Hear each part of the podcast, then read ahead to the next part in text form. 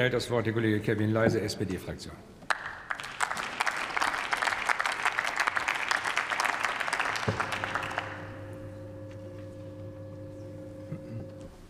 Sehr geehrter Herr Präsident, sehr geehrte Kolleginnen und Kollegen, liebe Mitbürgerinnen und Mitbürger. Wir alle kennen das Intro der Serie Raumschiff Enterprise. Der Weltraum, unendliche Weiten. Wir schreiben das Jahr 2200 und so weiter und so weiter. Raumschiff Enterprise skizziert eine Welt, in der die Menschheit frei und gemeinschaftlich das Weltall erkundet. Doch wir schreiben das Jahr 2022.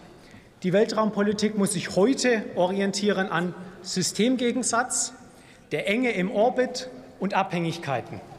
Zum Systemgegensatz. Anders als bei Raumschiff Enterprise fordern heute Autokratien wie Russland und China die freien Gesellschaften heraus, auch im Weltraum. China und Russland haben in der Vergangenheit Satelliten abgeschossen, völlig rücksichtslos. Danach rasten tausende Trümmerteile durch den Erdorbit. Davon geht eine Gefahr für andere Satelliten aus. Zur Enge im Orbit. Anders als bei Raumschiff Enterprise ist heute der relativ kleine Erdorbit von entscheidender Bedeutung. Im Erdorbit bewegen sich bereits über 24.000 Objekte.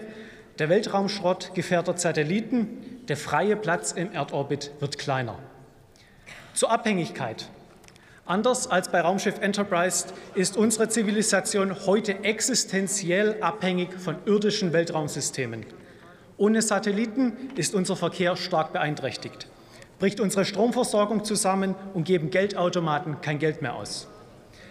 Das macht Satellitensystem zu Zielen für Abschüsse, Störungen und Cyberangriffe.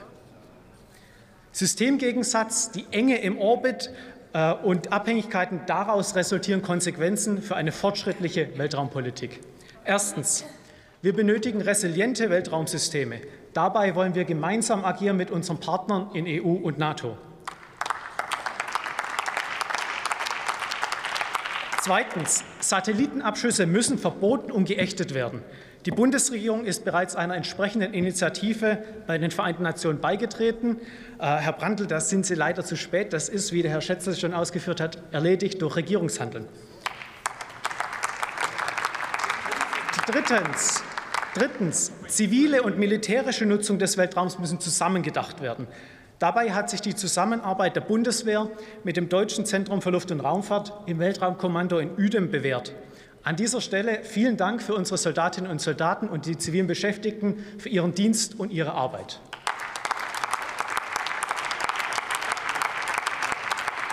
Viertens.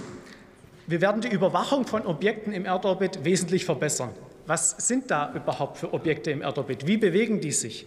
CDU, CSU wollen Satelliten in den Weltraum schicken, aber im Gegensatz zur Bundesregierung machen sie sich keine Gedanken, wie man die denn überwachen könnte. Das ist, als würde man eine Reise in ein fremdes Land antreten ohne Karte. Frau Merkel war das, für, für Frau Merkel war das Internet Neuland. Deshalb verwundert es nicht, dass CDU, CSU im Weltraum die Orientierung verlieren. Im, Gegen Im Gegensatz dazu arbeitet die Fortschrittskoalition intensiv an Strategien zur Nutzung des Weltraums. Raumschiff Enterprise ist noch weit weg, aber mit unserer Fortschrittskoalition bringen wir auch die Weltraumpolitik, brechen wir auch mit unserer Weltraumpolitik zu neuen Weiten auf. Vielen Dank für Ihre Aufmerksamkeit. Vielen Dank, Herr Kollege. Bevor ich dem nächsten Redner das Wort erteile, komme ich zurück auf die namentliche Abstimmung und teile Ihnen das Ergebnis.